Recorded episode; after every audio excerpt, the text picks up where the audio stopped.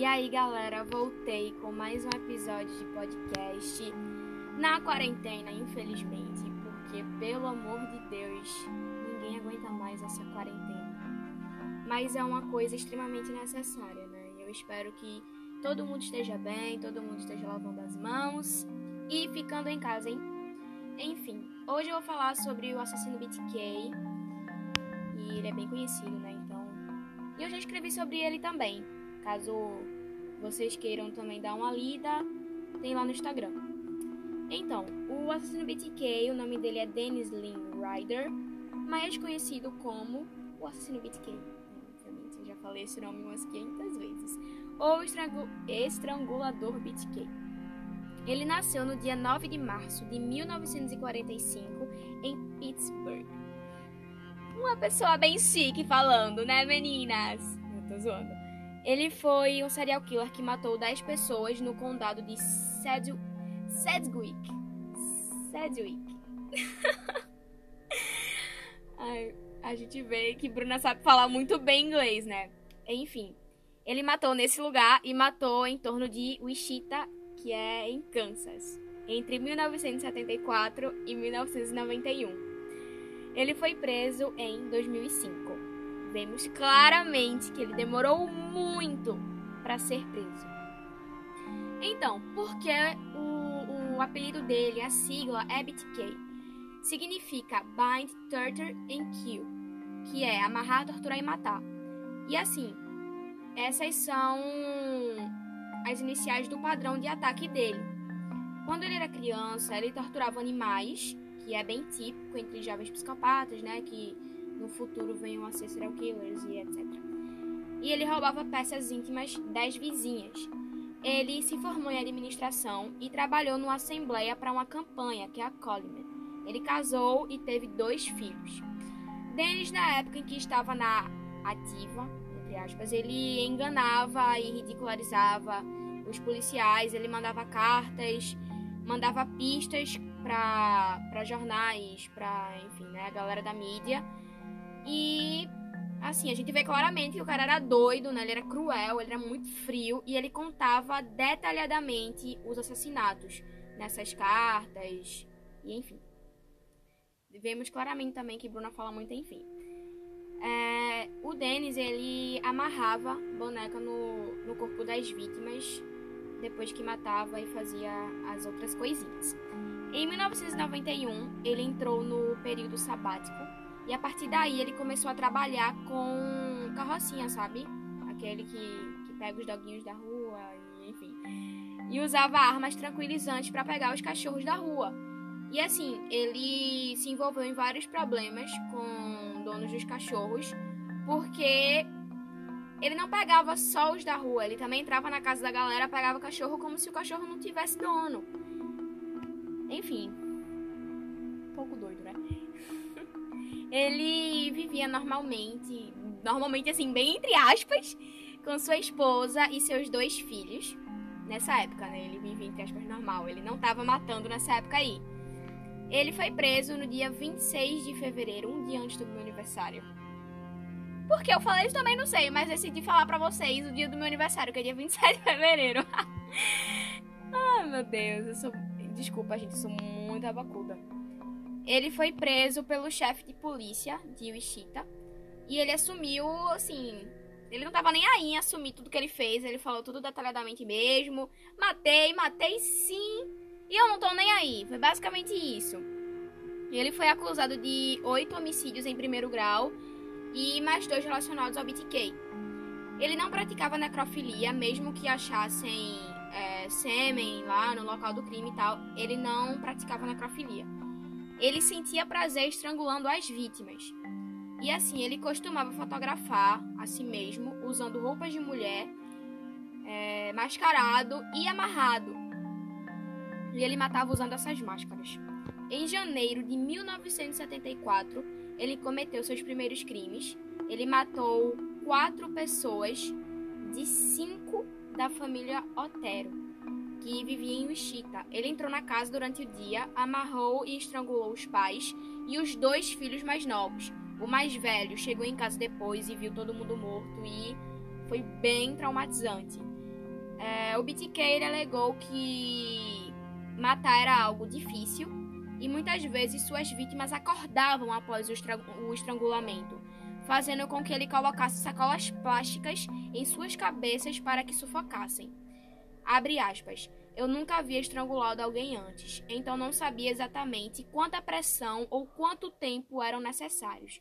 Fecha aspas. Se vocês ouvirem em latida, porque minhas cachorras às vezes dá a doida, começam a latir como se dependesse da vida delas para fazer isso. Enfim. A última da família a morrer foi Josephine Otero, de 11 anos, e seu corpo foi amarrado e então Dennis se masturbou por cima dela. Depois limpou tudo cuidadosamente, como se ele não tivesse feito isso na, em cima de uma criança. E depois foi tranquilo, ele foi embora. Após o crime, a polícia prendeu três suspeitos, mas o BTK estava precisando de atenção, né? Então ele escreveu uma carta detalhando o crime e colocou dentro de um livro, deixando na biblioteca da cidade. E assim, muitos dos serial killers, eles gostam de ser o centro das atenções, sabe? Eles gostam de ficar fazendo esses joguinhos aí para ficar na atenção da mídia. Enfim, logo depois ele arrumou um jeito de contar anonimamente para a imprensa sobre o ocorrido. E quando os jornalistas foram investigar a dica, entre aspas, eles descobriram a carta e contaram para a polícia. E aí é, deu para perceber que essa procura aí pelo BTK durou mais ou menos uns 30 anos. É pouca coisa, sabe? Pouca coisa. O Dennis, ele também invadiu a casa de Catherine Bright, que viu o, o irmão dela, tipo, viu que o irmão dela, que é o Kevin, tava lá e decidiu matar os dois. Mas o Kevin, por sorte, conseguiu sair vivo disso. Outra pessoa que também conseguiu sair viva das atrocidades, né, foi a Anna Williams, de, 60, de 63 anos. Ele invadiu sua casa, mas a senhora demorou a chegar e ele acabou desistindo. Ah, ela demorou a chegar, então vou embora, vou ficar esperando aqui pra matar a véia, não. E aí ele roubou algumas coisas e vazou. Em 1978, o Dennis decidiu se comunicar novamente com a mídia. Ele escreveu uma carta confessando sete assassinatos. E entre aspas, vamos lá, vamos ler aqui. Entre aspas. Como ser. Ou entre aspas não, abre aspas. Ai meu Deus. Abre aspas. Como serial killer não muda de modus operandi, não mudarei o meu. Fecha aspas. O Dennis ele matou muitas mulheres e entre elas sua vizinha Nancy Fox. Ele fotografou seu corpo perto da igreja que frequentavam e o BTK ele mantinha uma certa rotina. Ele espionava as vítimas, investigava as casas, quantas pessoas tinham lá, com quem elas se relacionavam e tal. E aí depois ele entrava na casa delas, é, amarrava, as amarrava enquanto dormiam e depois é, pegava pequenas coisas para ter como recordação, sabe? Aquele troféuzinho que geralmente os serial killers têm. Depois ele fugia, deixando a pessoa amarrada para que fosse encontrada por alguém. Em 2004, depois de 13 anos sem matar ninguém, ele voltou a se comunicar com a mídia. E aí a ideia de ser dado como morto para ele era algo insuportável. Ele precisava estar na boca da mídia o tempo todo. E aí ele escreveu uma carta que o levou a cometer um erro assim crucial, que assim, em dezembro desse mesmo ano, um civil encontrou uma caixa com a Barbie amarrada como um dos membros da família Tero. Com um dos membros, no caso, né? E a carteira da, de motorista de Nancy. Um mês depois, a delegacia recebeu um cartão postal que levou os policiais a rastrearem uma caixa de cereal no lixo e nessa caixa tinha uma pergunta. Abre aspas. Posso me comunicar por um disquete e não ser rastreado até um computador? Sejam honestos. Fecha aspas. Assim, a polícia disse que disquetes não podiam ser rastreados e foi aí que o BitK caiu. Ele foi burro de acreditar, né? Porque assim, se eu fosse a, a assassina e eu fizesse uma pergunta dessa e a polícia respondesse, eu não ia conseguir acreditar. Pô, eu, quando eu fiquei. Quando eu li pela primeira vez e, e, eu cheguei nessa parte, eu fiquei, meu Deus, que cara burro. Mas assim, ainda bem que ele foi pego, né? Ainda bem, ainda bem, ainda bem. Enfim, pra depois não, ele não fazer mais merda, mais gente morrer. Que bom que ele conseguiu ser achado. Enfim, já falei uns mil enfins aqui nesse, nesse episódio. Dias depois desse ocorrido, ele usou um disquete e o FBI descobriu que tinha sido usado na Igreja Luterana de Cristo e que o criador da pasta de arquivos era chamado Dennis. Ora, ora. A polícia obteve uma amostra de tecido celular da filha dele, que é a Carrie, e a submeteu a um teste de DNA. Logo, o exame permitiu que o material genético dela fosse conectado com o do pai, que foi coletado em uma das cenas de crime, foi como eu falei anteriormente. Ele deixou sêmen em algumas cenas de, do crime. Enfim. Assim, no dia 25 de fevereiro de 2005, ele foi preso quando estava voltando para casa. Então passou mais de 30 horas conversando com os policiais e contando detalhadamente cada assassinato. Como eu falei, né? O cara era bastante frio, ele não tava nem aí de contar o que, é que ele achava, o que, é que tinha feito, matei mesmo. E vocês que lutem.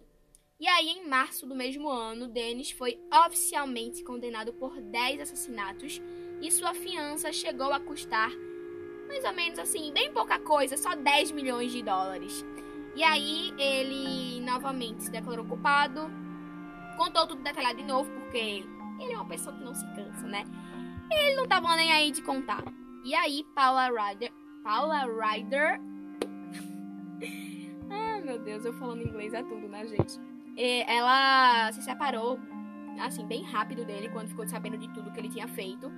Enquanto os outros familiares demoraram pra, pra poder digerir tudo, porque eles não faziam a menor ideia do, do que o cara realmente era. Ele era um monstro, né? Ele, a galera ficou extremamente chocada e demorou para digerir isso. O filho do BTK, ele preferiu e ainda prefere ficar fora das mídias, mas Carrie, que é a sua filha, ela escreveu uma autobiografia e contou que troca cartas com o pai. Abre aspas, percebi que estava apodrecendo por dentro. Eu não perdoei meu pai por ele, que é Deus. Eu tive que fazer isso por mim mesma, fecha aspas. Bom, o BTK, ele ainda tá vivo, ele tá na prisão de Eldorado, em Kansas. É isso, galera. Ele vai apodrecer na cadeia, né? E é o que eu espero. Acho que é o que todo mundo espera, na verdade. Porque o cara realmente foi bem cruel. É isso, galera. Espero que vocês gostem.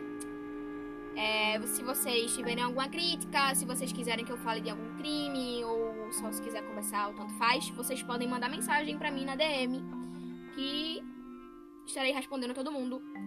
É isso, valeu. Até o próximo caso, seja vídeo, podcast ou texto. A gente se vê. Beijo.